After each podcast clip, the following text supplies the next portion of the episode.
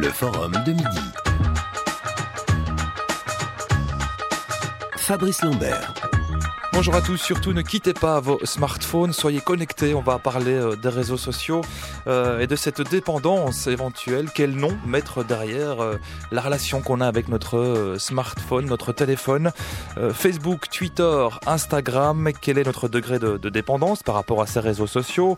Combien de temps passe-t-on au juste sur ces nouvelles applications? Dans certains cas, faut-il parler de toxicomanie au même titre qu'on parle de dépendance à la drogue, comme l'alcool ou le tabac par exemple? Phénomène nouveau des cures de, de désintoxication numérique commencent à avoir le jour. Euh, quels sont les risques réels pour notre santé mentale d'une trop grande dépendance à ces réseaux Doit-on nécessairement être sur ces réseaux aujourd'hui pour avoir le sentiment d'avoir une vie épanouie, professionnelle mais aussi privée? Génération Wi-Fi, on en parle jusqu'à 13h. Vos avis, questions et commentaires au 02 737 37 07 ou sur lapremière.be. Par SMS, si vous le souhaitez également, 60 31. Exceptionnellement, je vous laisse la, la permission de garder vos téléphones allumés aujourd'hui pour euh, mes invités. Damien Van Acter, qu'on ne présente quasiment plus, bonjour à vous. Bonjour. Vous êtes euh, journaliste, blogueur, vous donnez des cours à l'IEX en, en, journalisme numérique. Vous êtes euh, un utilisateur assez, euh, assez passionné de ces nouvelles technologies. Vous allez tout nous dire sur euh, votre éventuelle addiction à Facebook, à Twitter, à Instagram. Euh, un psychologue avec nous, euh, Nicolas Pinon de l'UCL. Bonjour. Bonjour. Vous entendez déjà débattre avec nos invités. Faut-il parler effectivement de, de dépendance, de, de, toxicomanie quand on parle des réseaux sociaux? Vous allez essayer d'éclairer notre lanterne. Et puis euh, avec nous également Yves Baudchon. Bonjour Yves. Bonjour. Euh, vous êtes plutôt actif vous dans tout ce qui concerne le marketing lié à ces réseaux sociaux. C'est vrai qu'aujourd'hui on a l'impression qu'il n'est plus possible pour l'entreprise d'exister sans faire appel à, à Facebook, à Twitter. N'hésitez pas à réagir pendant l'émission euh, pour commenter la manière dont vous vous comportez sur les réseaux sociaux. Euh, si vous avez décidé de vous en passer, euh, on écoutera volontiers votre commentaire. Damien Van Acter, d'abord, votre, votre dépendance, votre sentiment d'addiction aux réseaux sociaux, vous, vous, vous le sentez? Oui, il est assumé pleinement. Ce sont des outils. Voilà, c'est en ça que je m'en sers. Euh, j'ai euh, la capacité à en donner de pouvoir me connecter pour faire des choses. Je pense que l'interactivité pour l'interactivité n'a pas grand sens. Euh, après, oui, euh, tout dépend évidemment le métier qu'on a et de la manière dans laquelle on, on envisage la relation aux autres. Voilà, moi c'est c'est comme ça que je l'ai découvert, vraiment à mon échelle personnelle, quand, quand j'ai commencé à travailler, quand j'ai commencé à, à chercher du boulot et puis à trouver ma voie dans, dans euh, ce métier de journaliste en allant me connecter aux gens qui étaient en ligne. Parce que des outils donc. Oui, oui parce qu'on se rend compte qu'il y a beaucoup d'experts qui sont en ligne oui. et que de... c'est des sources intéressantes. Combien de temps sur euh, sur Facebook par exemple, Twitter ou euh... Mais 24 sur 24, on va presque dire ça comme ça. C'est mais c'est assumé. Il y a des moments où euh, je me fais fort de ne pas aller regarder mon GSM parce que je suis à table avec ma femme et mes enfants. Et voilà, c'est mais ça fait partie d'une hygiène de vie euh, à un moment donné, comme comme tout autre euh, outil qu'on peut utiliser en permanence. C'est vrai que c'est un sacré fil à la patte. Hein. Il faut pas faut pas se le, faut pas se leurrer.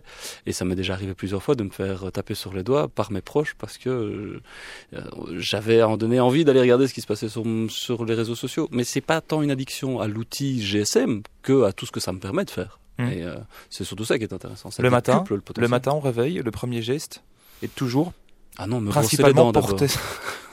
c'est l'hygiène, hein, c'est important. Euh, oui. Rapidement, vous vous connectez quand même euh, rapidement. Oui. Il y a, oui. vous n'avez pas l'impression quand même d'être d'être dépendant? Je pense qu'il y a une forme de dépendance, oui, mais je ne la vis pas comme telle. À partir du moment où ça devient gênant, euh, et où ça m'empêche d'avoir une la vie que j'ai envie de mener, oui, alors là on peut parler de dépendance, mais non, je ne me sens pas dépendant. Euh, mmh. Mais il y a des facteurs qui sont de cet ordre-là, oui, effectivement, quand on abuse. Quand il est 2 heures du matin et que je suis encore en train de, de regarder ce qui tombe sur mon flux Twitter, oui, il y a sans doute une forme d'excès. mais c'est comme pour tout. Oui.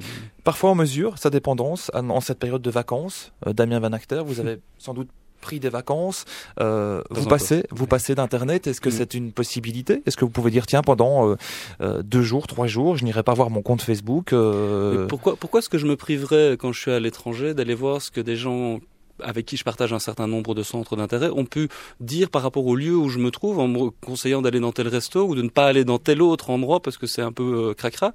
Pourquoi est-ce que je me priverais de ça? Non. C'est un plus? Mais oui, sinon on ne le ferait pas. Mmh. Yves Bondechaud votre expérience à vous. c'est vrai que vous êtes aussi très actif sur les réseaux sociaux. Vous en faites la promotion auprès, des, des, entreprises. votre sentiment à vous, le temps passé sur, sur ces réseaux aujourd'hui? Bah, Il est en croissance. Dans toutes les, toutes les, toutes les études le montrent. Le, le, la, croissance, voilà, c'est une croissance manifeste. Maintenant, il faut faire la part des choses entre l'addiction au mobile, à cette capacité qu'on a dans n'importe quel petit moment, petit, petite attente de, de se connecter, et euh, la dépendance ou l'addiction aux réseaux sociaux. Euh, le, le, le, le, terminal permet cette consultation euh, régulière, euh, très fréquente, et d'ailleurs les, voilà, les gens qui sont sur un réseau social et qui utilisent, euh, qui ont un mobile vont avoir tendance à utiliser beaucoup plus. Ils sont deux fois plus actifs que les utilisateurs qui ne vont qu'avec un, un, un, ordinateur. Ils vont aller 16, 18 fois par jour en moyenne consulter le réseau social de manière mobile. C'est aujourd'hui euh, presque 900 millions d'utilisateurs de Facebook dans le monde qui y vont avec un mobile. C'est une source de revenus que Facebook a réussi à, capturer et qui fait que son action a fait, euh, a fait un bond. Euh, voilà, donc je dirais, ce qui m'interpellait dans, dans, le thème de l'émission, cette notion, est-ce qu'on a affaire à une dépendance, est-ce qu'on a affaire à une addiction? Je sais pas, il y a quelque chose un petit peu négatif dans ces deux mots, de suspicieux comme ça, de culpabilisant, qui, qui personnellement euh, me dérange un petit peu. C'est vrai que les mobiles ont modifié un petit peu le rapport qu'on a euh, au temps et, et, et aux autres. Est-ce que pour autant on bascule dans quelque chose de mauvais? Nicolas Pinon est avec nous, psychologue. On va le laisser répondre, mais juste déjà des réactions par téléphone. Dominique nous dit je ne suis pas sur, euh, je suis sur aucun réseau social, je m'en porte très bien. Ce système de communication va trop vite, on ne réfléchit plus à ce qu'on écrit, alors qu'il faudrait tourner cette fois son doigt avant de, de taper. Euh, c'est vrai que je passe à côté d'événements parce que je ne suis pas euh, sur Facebook. Réaction par SMS dans un monde où on ne sait pas parler à ses voisins sans passer pour un taré.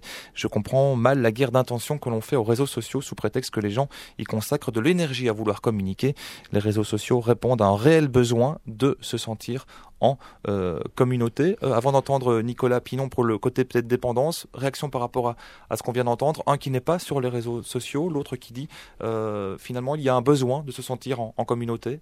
Mais il y a une valeur d'usage, je pense pour les gens. Euh, c'est qu'est-ce qu'on en fait, pourquoi on le fait, pourquoi est-ce qu'on utilise ces outils-là? Et c'est vrai que d'un point de vue tactique, économique, ces grandes boîtes-là qui ont réussi à se, à venir se mettre dans nos vies de tous les jours, c'est fait exprès évidemment. Euh, il faut pas se leurrer derrière sur, les, sur tous les aspects économiques liés aux, aux réseaux sociaux, mais en, pour les êtres humains qui sont derrière, c'est facile à utiliser. Beaucoup de gens le font de manière très pratique, oui. très pragmatique, donc il y a une vraie valeur. Oui. On y reviendra. Nicolas Pinon, la question était posée par, par Yves Beauchon ici euh, en studio. Est-ce qu'on peut réellement parler de, dépendance? Vous êtes euh, psychologue et à partir de quel moment il faudrait s'inquiéter euh, quand on passe trop de temps sur ces réseaux sociaux?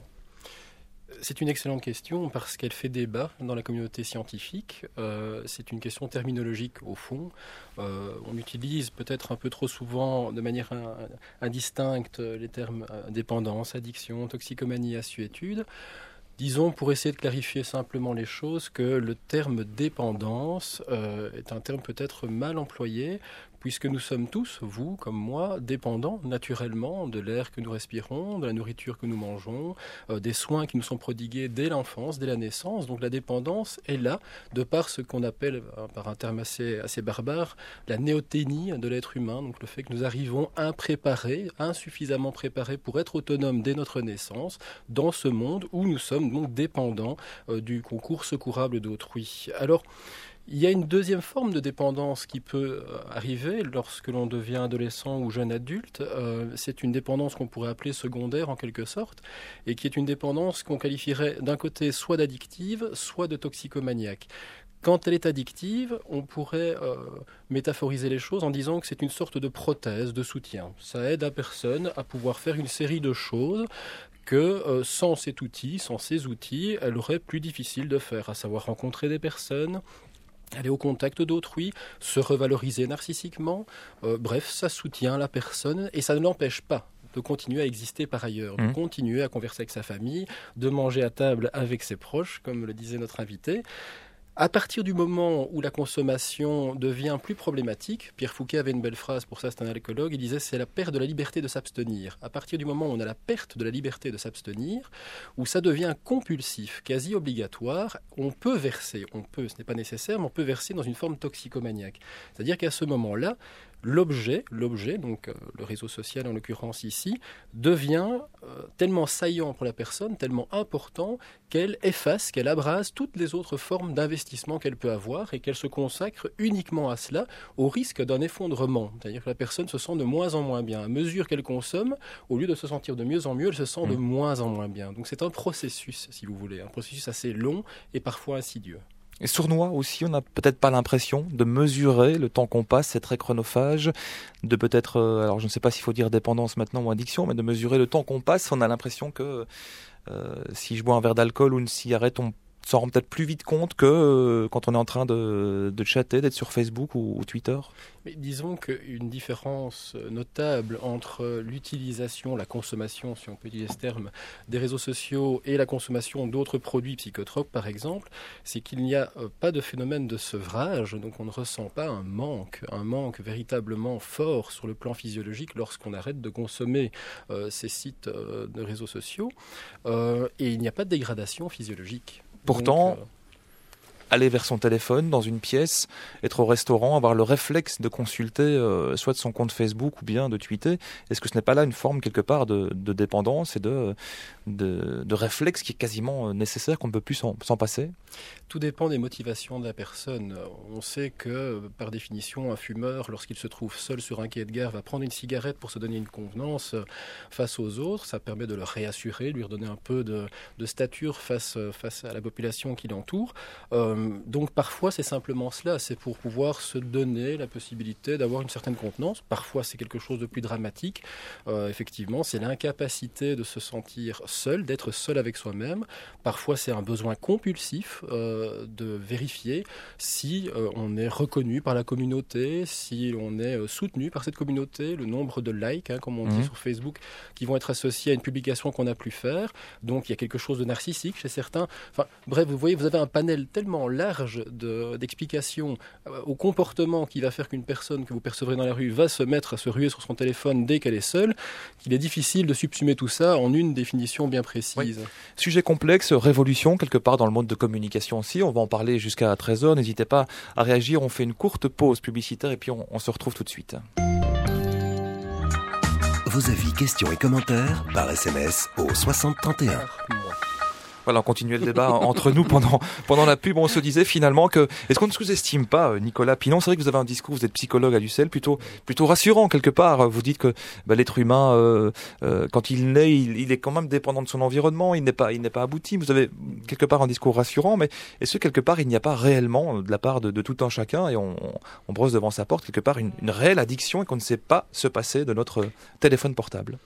Oui, alors évidemment, c'est toujours le, les craintes qui, arrivent lorsqu'il y a un changement, un bouleversement, euh, ici en l'occurrence la cyberculture. C'est un peu tôt peut-être pour mesurer les... Voilà, on n'avait pas de recul encore, suffisamment de recul, et les réactions sont les mêmes que celles que les grands-parents ont eues lorsque leurs enfants commençaient à regarder la télévision. On mm. parlait de ravage à ce niveau-là, on pensait qu'on allait faire des, générations complètes de décérébrés, et on se rend compte que finalement, bah, certains sont vraiment effectivement de gros consommateurs de télévision et ne font plus que cela, mais la plupart des gens consomment, je vais dire raisonnablement. Je pense qu'ici, il faut pouvoir entendre les craintes euh, des personnes qui ne sont pas élevées et éduquées avec euh, ces réseaux sociaux. J'ai une petite fille qui vient de naître cette année-ci. Elle va naître avec ces réseaux sociaux. Donc, elle est vraiment native par rapport à cela. Elle ne saura pas ce qu'est un monde sans cela. Mmh. Donc, je pense qu'il y a une nouvelle économie aussi qui va se mettre en place, une économie de rapport euh, à autrui qui va se mettre en place par rapport à ça. Et le recul dans les 10, 20, 30 années qui vont venir vont peut-être, peut-être générer de nouvelles formes de pathologie ou pas du tout? On se rendra compte qu'une série de débats qu'on pouvait avoir aujourd'hui, comme euh, en ce moment sur les plateaux, vont s'éteindre d'eux-mêmes, que ce n'est pas nécessairement si mauvais. Je voudrais juste ajouter que peut-être pour éteindre ces, euh, craintes, parce que finalement c'est les parents qui sont souvent euh, dans la crainte de la consommation excessive de, de ces réseaux sociaux, Je pense qu'ici, euh, il faut mettre en évidence qu'il y a peut-être lieu de travailler une certaine éducation à la navigation, une éducation à la navigation. C'est-à-dire comprendre pour ces, parents que bon, ce n'est pas un outil naturel pour eux, donc il y a lieu de faire un travail d'appropriation, mais de respecter par ailleurs le fait que le jeune, lui, euh, a besoin de cette bulle, cet espace, cet mm. espace dans lequel ben, il trouve du bien-être, du plaisir, euh, un partage, euh, et donc simplement venir mettre, si vous voulez, des contreforts, des petits verrous en disant finalement, tu sais, en consommant, bon, moi j'ai fait d'autres choses dans ma vie, il y a des choses qu'il faut faire avec limitation, il faut être réservé, pense à ton intimité, tu sais, quand tu la déposes sur Internet, ben, ça va être vu par d'autres, mm. ça va rester sur la toile et ça va t'échapper d'une certaine manière. Donc simplement mettre en évidence une série de choses pour éduquer autant que faire se peut à la navigation. Yves Bautchon Non, non, c'est là, c'est de se dire, bon, est-ce que pour les adolescents, pour les enfants, le problème est différent euh, des des adultes? Donc là, c'est un petit peu un clivage, c'est de penser qu'eux, on doit les, les, les préserver. Déjà, euh, les ravages du tabac euh, sur la santé, les ravages de l'alcool sur la santé, etc. On a déjà passé avec les réseaux sociaux. Donc c'est une, a priori, c'est une dépendance qui ne, qui n'atteint pas euh, l'intégrité euh, physique, en tout cas de celui euh, qui l'utilise. Il y a, y a, sans doute une culpabilité chez beaucoup de gens aussi qui vient du fait que voilà, vous avez 5 millions de personnes en Belgique sur Facebook, il y en a quand même 6 millions qui ne le sont pas. Certains sont trop petits, mais il y en a toute une série d'adultes, comme le monsieur tout à l'heure, qui l'assument pleinement. Et voilà, et c'est et effectivement, on peut vivre sans réseau social. on peut vivre mieux pour toute une série de personnes avec des avec des réseaux sociaux. Il, il, effectivement, cette dépendance, pour moi, euh, elle est saine. Certaines personnes vont la porter à un paroxysme où ça devient, euh, effectivement, ça les coupe du monde extérieur. Il y a quand même beaucoup d'études qui ont montré que c'est des gens naturellement sociables qui sont surtout aussi très sociables sur euh, sur les réseaux sociaux et que il y a finalement peu de gens, ce sorte de stéréotype de type isolé chez lui avec son téléphone, coupé du monde, coupé des autres, n'ayant aucun vrai ami. c'est ça, ça reste assez assez rare. Oui, réaction sur Facebook, Philippe qui nous nous vivons une époque étrange dans laquelle on a peur à cause de certains psychologues de mettre des mots simples sur des actions simples. À partir du moment où la personne a sa main fermée autour du smartphone allumé pendant X heures dans la journée, on ne peut que parler d'addiction. Peut-être un mot qui, qui, vient facilement à la bouche de certains. Maintenant, je ne dirais pas que mes collègues euh, utilisent le mot addiction immédiatement et, et, ont tendance à stigmatiser ceux qui utilisent euh, leur smartphone ou leur tablette ou leur ordinateur. Euh, évidemment, quand ces personnes viennent nous voir, ben, c'est parce qu'elles reconnaissent elles-mêmes qu'elles ont un problème par rapport à cela. Donc, évidemment. Les symptômes, c'est quoi? J'allais poser la question différemment. Quand peut-être faut-il s'inquiéter Quand est-ce qu'il y a des signes euh, finalement visibles d'une dépendance euh, à ces réseaux? Alors c'est complexe parce que la personne qui est euh, addictée ou, toxicomane par rapport à ces, réseaux, la plupart du temps ne ressent pas de symptômes, en tout cas ne, ne les énonce pas comme ça. C'est souvent perçu par les proches. C'est les proches qui ont tendance à s'inquiéter et la demande est portée alors à ce moment-là par ses proches qui contactent un thérapeute et donc souvent la personne, l'adolescent hein, régulièrement arrive un peu entraînant les pieds en se disant finalement moi je n'ai aucun souci avec ça. Euh, c'est simplement c'est plutôt mon entourage. une nouvelle réalité. Mes parents ne s'y font pas ou mes proches ne s'y font pas. Ils s'inquiètent pour rien. Euh, disons que les symptômes, je veux dire les plus classiques, ce sont bon les symptômes de modification de l'humeur. Euh, les personnes sont plus colère, colériques, plus irritables, des troubles du sommeil. certains développent une forme de dépressivité due au fait que ben, ils n'arrivent pas à collecter suffisamment d'amis sur Facebook ou que leurs commentaires sont systématiquement euh, par, par d'autres personnes. Donc il y a ce genre de symptômes. Euh, bon, il y a des phobies sociales aussi qui peuvent se mettre en place à force de rester connecté euh, dans cette petite bulle fermée qu'est l'ordinateur ou le GSM. Il arrive que ces personnes se déconnectent tout simplement d'activités qu'elles faisaient par ailleurs avant, du sport ou euh, des, des, sorties culturelles. Donc là, oui, ce sont des symptômes qui génèrent une souffrance qui n'est pas nécessairement consciente, pas nécessairement inscrite et dite mmh. par la personne et qui se fait au bout d'un certain temps dans le travail thérapeutique. Le burn-out numérique, c'est une, c'est une réalité. Certains euh, ont déjà écrit euh, des livres hein, sur la manière dont ils ont vécu euh, ce burn-out numérique. Damien Van Acter, dans votre pratique quotidienne, dans votre expérience, vous vous êtes parfois senti proche d'un, quelque part, ce qu'on appelle un, burn-out numérique et comment, comment mettre les mots, un trop plein de, réseaux sociaux? Mais ce qui, ce qui, est intéressant avec les outils numériques d'une manière générale, parce que les réseaux sociaux font partie de cette de, tous ces outils, de ce, trousseau numérique qu'on peut utiliser pour faire, en, l'occurrence, mon métier. Euh, un des paradoxes, c'est que ils sont très puissants et donc ça permet à un donné de faire des tâches et d'accomplir un certain nombre de tâches mieux et plus vite qu'avant. Donc de se libérer du temps pour faire autre chose. Sauf que dès qu'on se libère du temps, on rajoute des tâches et on rajoute des choses en plus à faire. Et donc c'est en ça, il y a une forme un peu de schizophrénie quelque part parce qu'on utilise des, des, bons outils qui sont très très puissants, qui fonctionnent très très bien, qui permettent de faire plein de choses. Euh, donc de potentiellement se libérer du temps pour passer du temps à faire autre chose. Sauf que on se rend compte que les outils en fait impactent et le numérique impacte toutes les, tous les pans de notre société, tout, tout ce qu'on peut vivre. Euh, il parlait tout à l'heure du fait qu'on peut vivre sans réseau social. Moi, je pense qu'on n'a pas attendu la technologie sans ces effets de réseau-là. Euh, ça existait bien avant. Avoir des relations sociales avec les gens existe depuis que l'homme existe.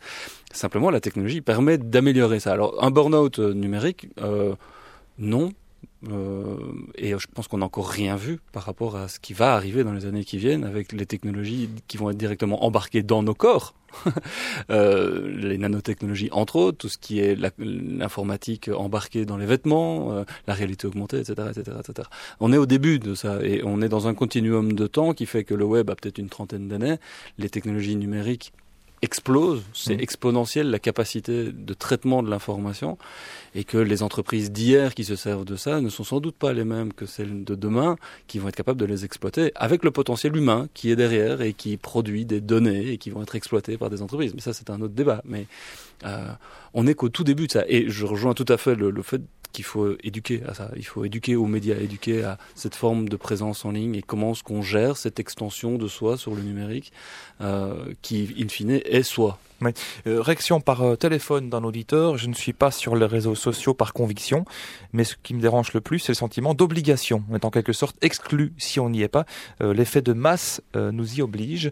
Là, ça peut peut-être procurer un sentiment d'exclusion, effectivement, quand on n'a pas, on n'est pas présent sur les réseaux. Nicolas Pinon? Oui, c'est typiquement présent chez les adolescents aujourd'hui la participation aux réseaux sociaux, en l'occurrence Facebook très certainement, Twitter euh, peut-être aussi, euh, crée une communauté d'appartenance très forte euh, et qui se mesure au nombre d'amis qu'on peut avoir, au nombre de j'aime que l'on a lorsqu'on a fait une publication, au nombre d'informations un peu neuves, inédites qu'on arrive à répercuter via Twitter. Donc c'est vrai que les personnes qui ne sont pas sur ces réseaux sociaux ben, ne partagent pas cette communauté de discussion qui aujourd'hui fait les, discussions dans la récré, par exemple. On en reparle dans la deuxième partie de l'émission. Juste une courte réaction avant de marquer une pause. Je n'ai rien de tout ça, ni Facebook, Twitter, ni iPhone, ni tablette. J'ai un téléphone fixe, un téléphone portable basique pour téléphoner en cas de réelle urgence et aussi un stylo et du papier, des enveloppes et des timbres. Ma vie sociale, euh, relationnelle va bien. Merci, nous dit un,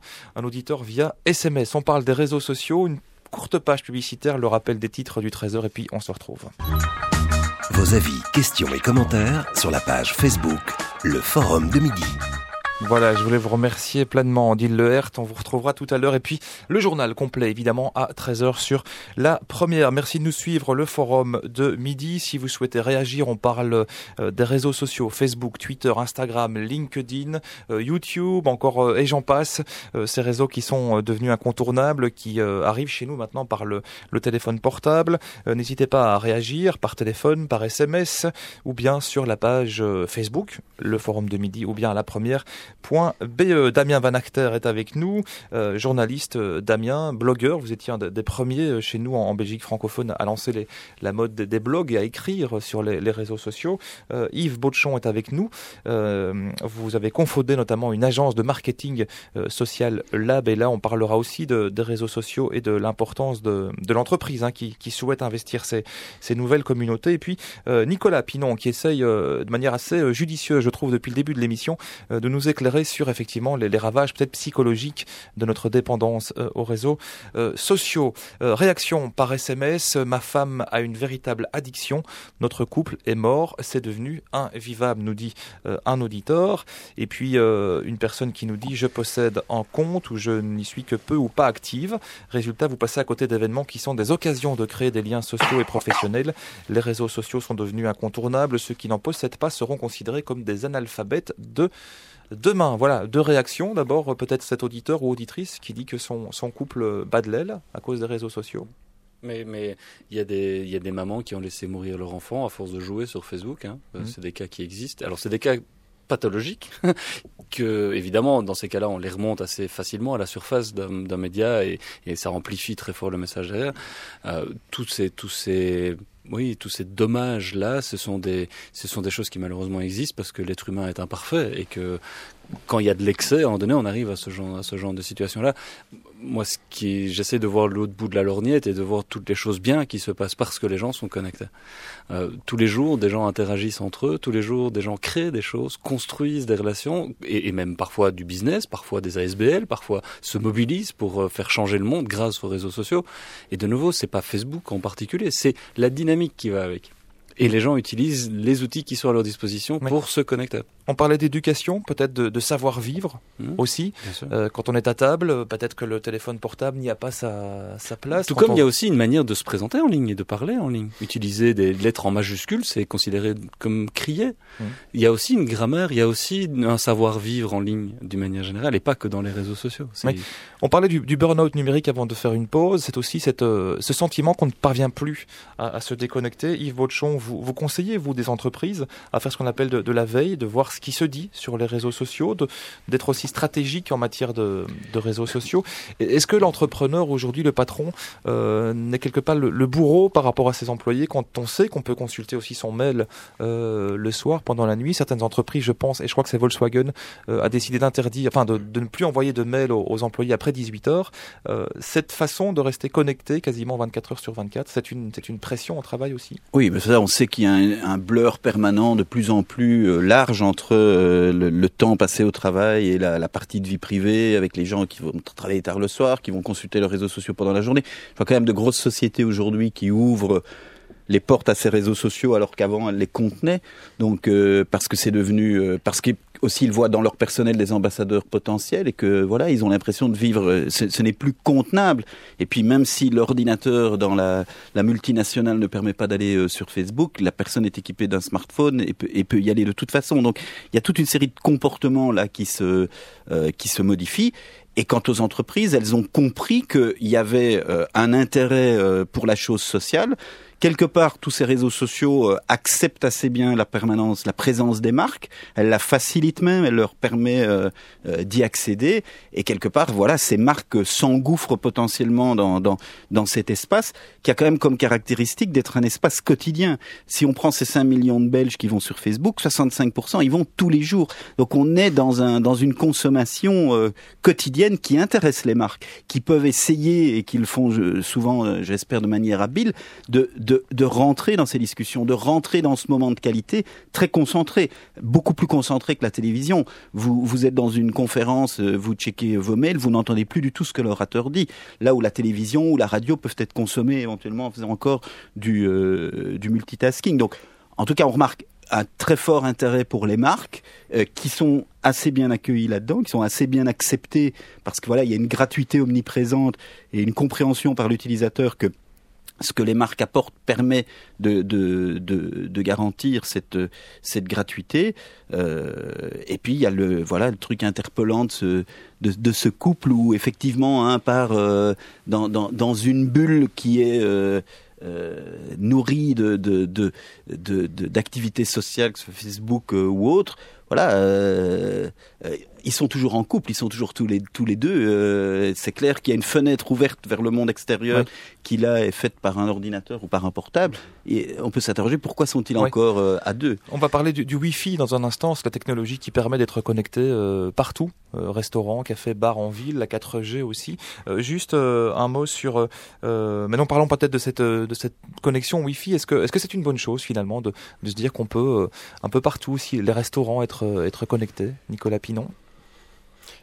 Question complexe à nouveau, tout, tout dépend de, de ce que je vous avais dit au départ, c'est cette possibilité d'avoir la liberté de s'abstenir. Donc je pense que c'est une bonne chose que les forêts soient préservées, par exemple encore aujourd'hui, euh, de réseaux Wi-Fi, donc la possibilité quand même de temps en temps euh, de pouvoir réintégrer euh, quelque chose du monde réel, on va dire ça comme ça, puisque finalement, c'est ça qui, qui, va être un peu compliqué dans les années qui vont venir. Ça va être cette espèce d'abrasement entre le monde virtuel, le monde réel.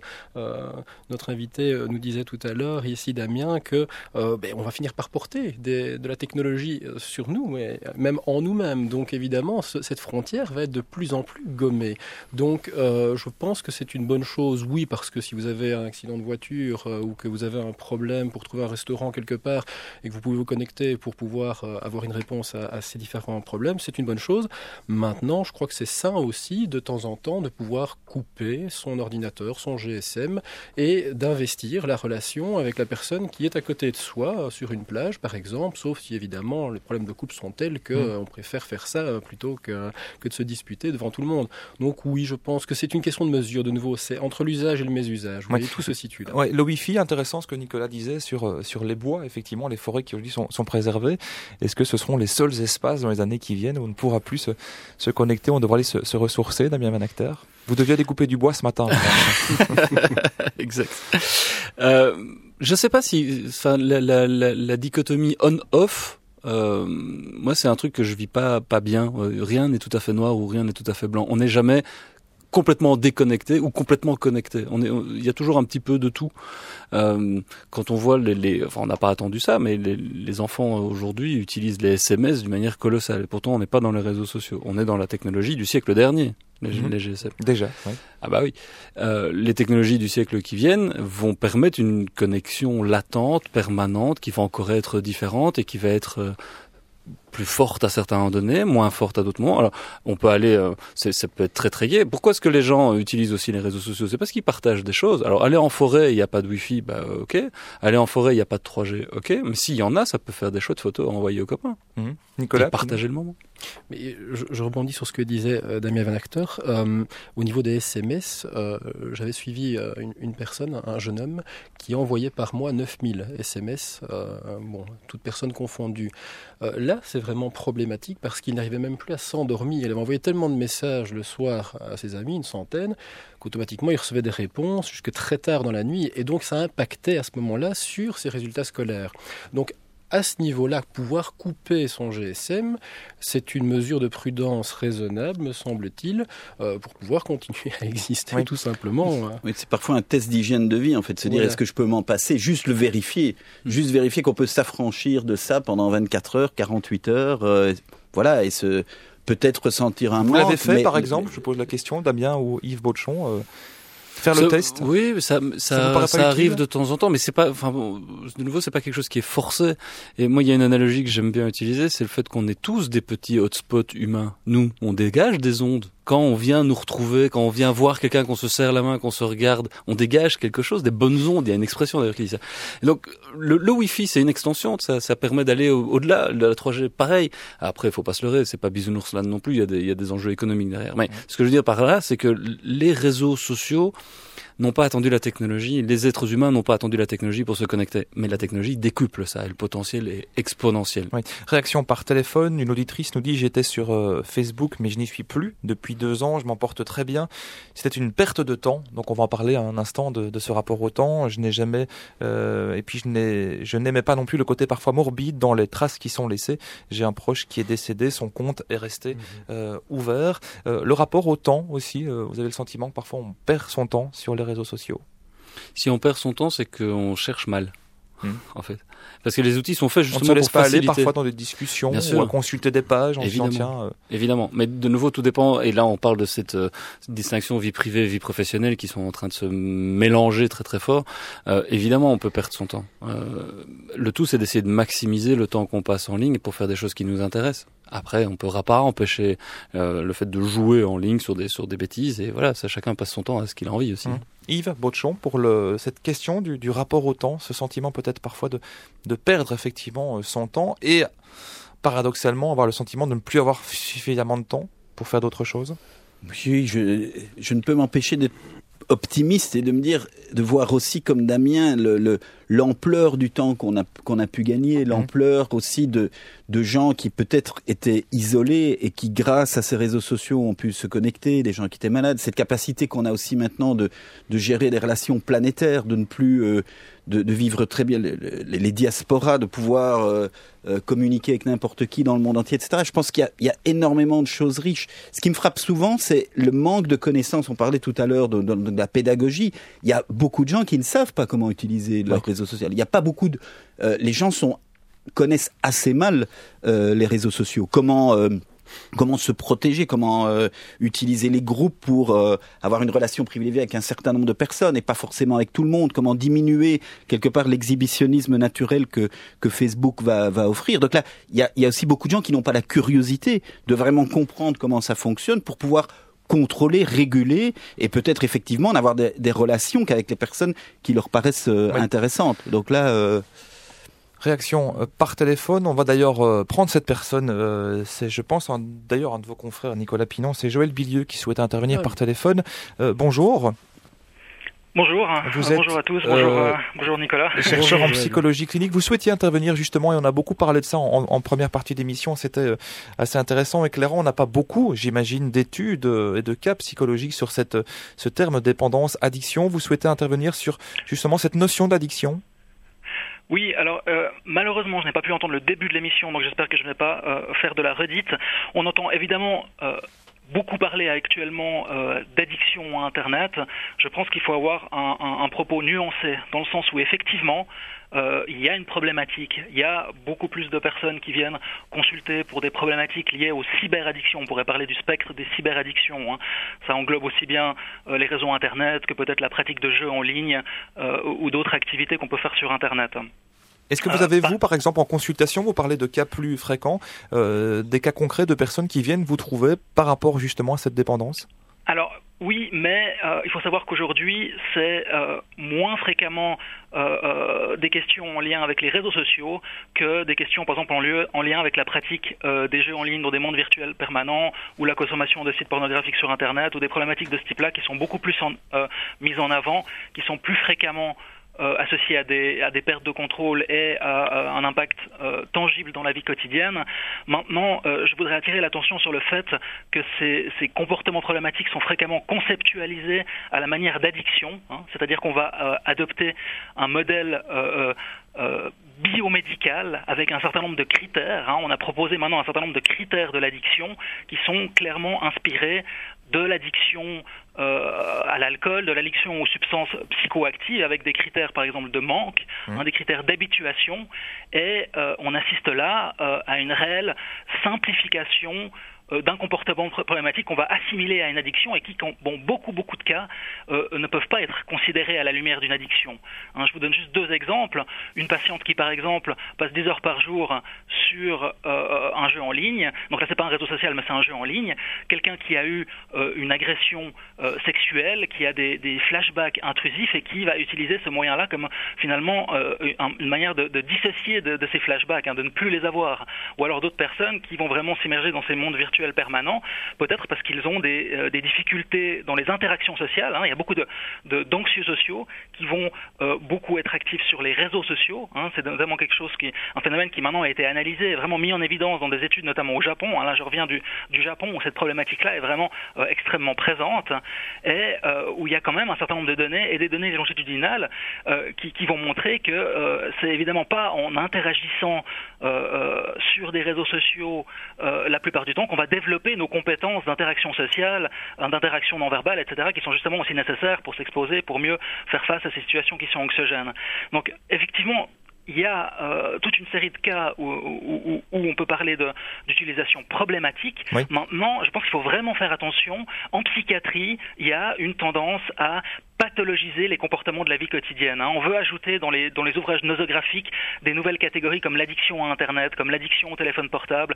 C'est des choses qui sont, dont on parle actuellement, même si elles n'ont pas été un- introduites dans les dernières nosographies, elles sont, elles sont là, elles peuvent arriver, et c'est la porte ouverte à, à- à aussi un certain nombre de dérives, comme la prescription euh, abusive de, de, de, de médicaments pour traiter ces problématiques et ce genre de choses-là. Oui. Donc je pense qu'il y, a- il y a un double message, c'est que oui, la problématique existe, elle est là, on voit les patients, et euh, il faut faut qu'on ait plus une offre de soins de ce côté-là. Et d'ailleurs, ça va évoluer à Bruxelles prochainement.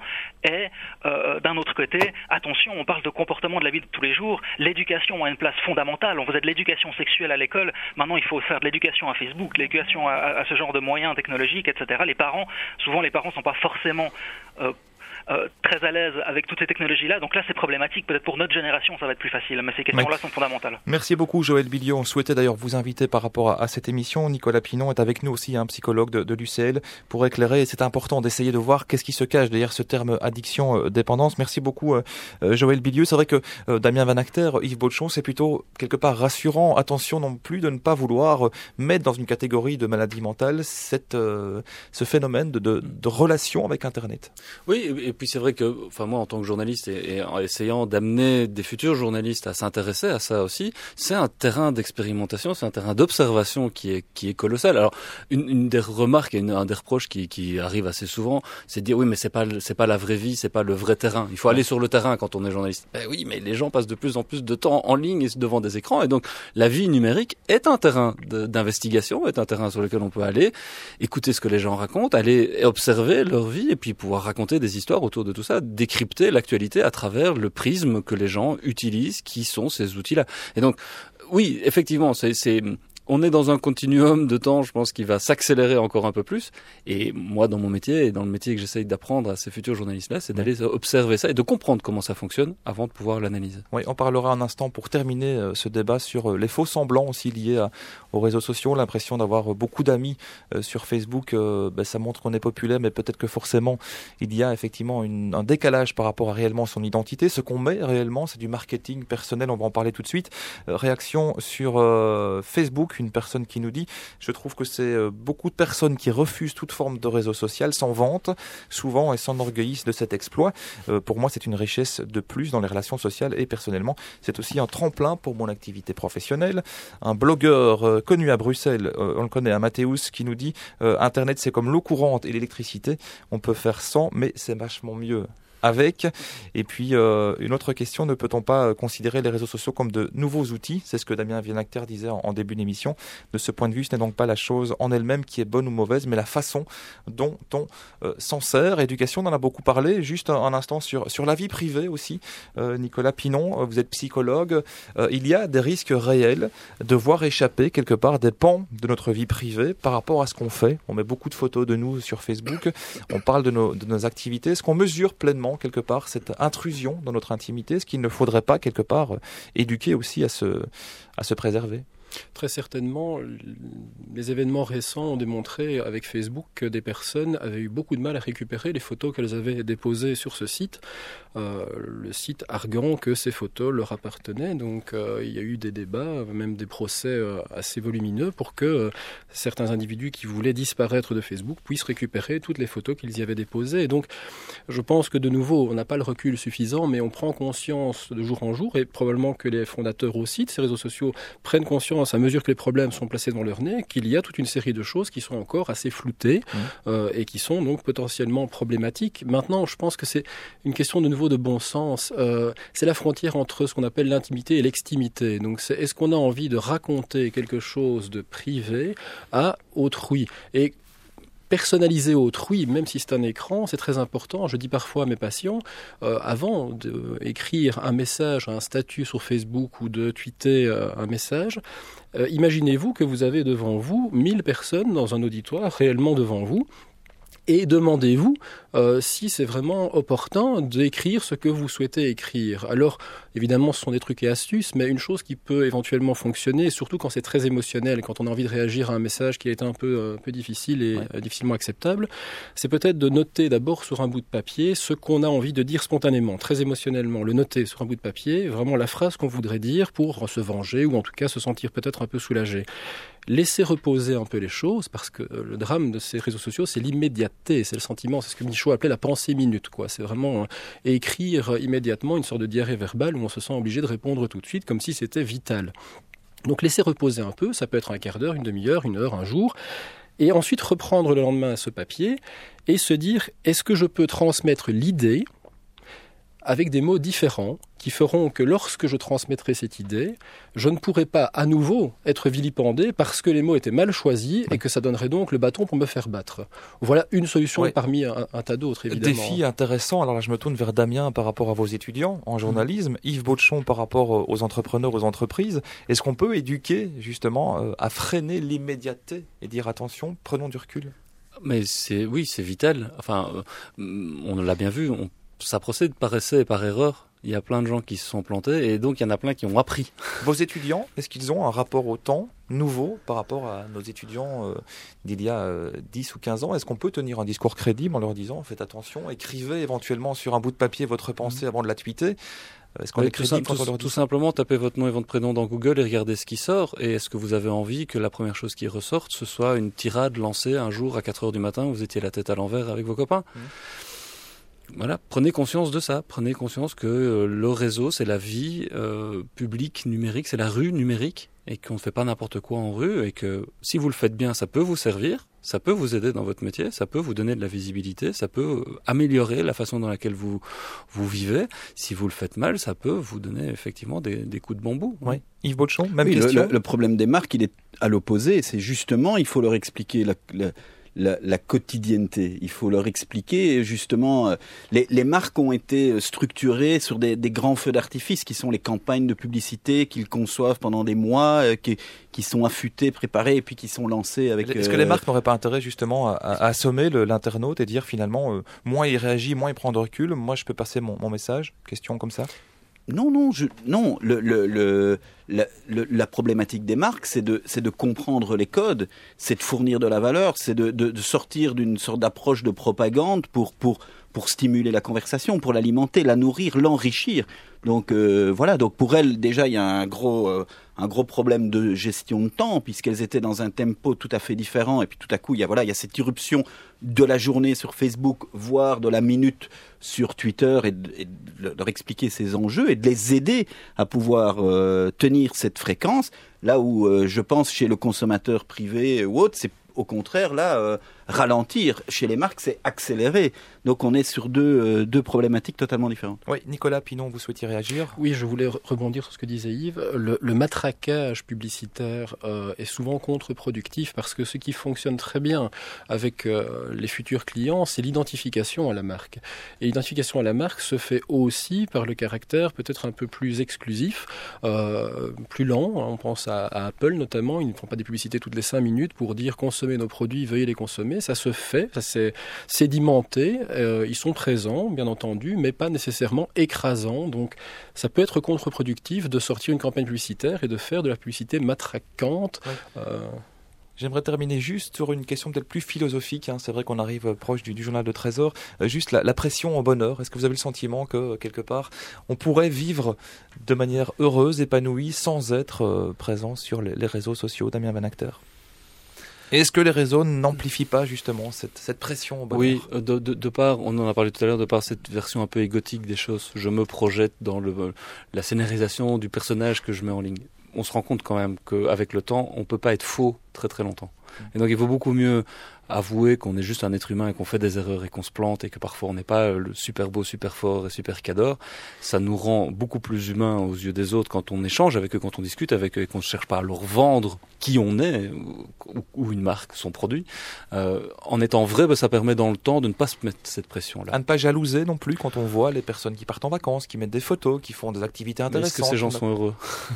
C'est la question. C'est vrai qu'il y a quand même pas mal d'études où, où les gens ont l'impression que leurs amis ont une vie plus passionnante que mm. la leur, parce que peut-être ses amis la scénarisent un, un, petit peu mieux. Donc voilà, oui, parfois ça induit un certain euh, mal-être.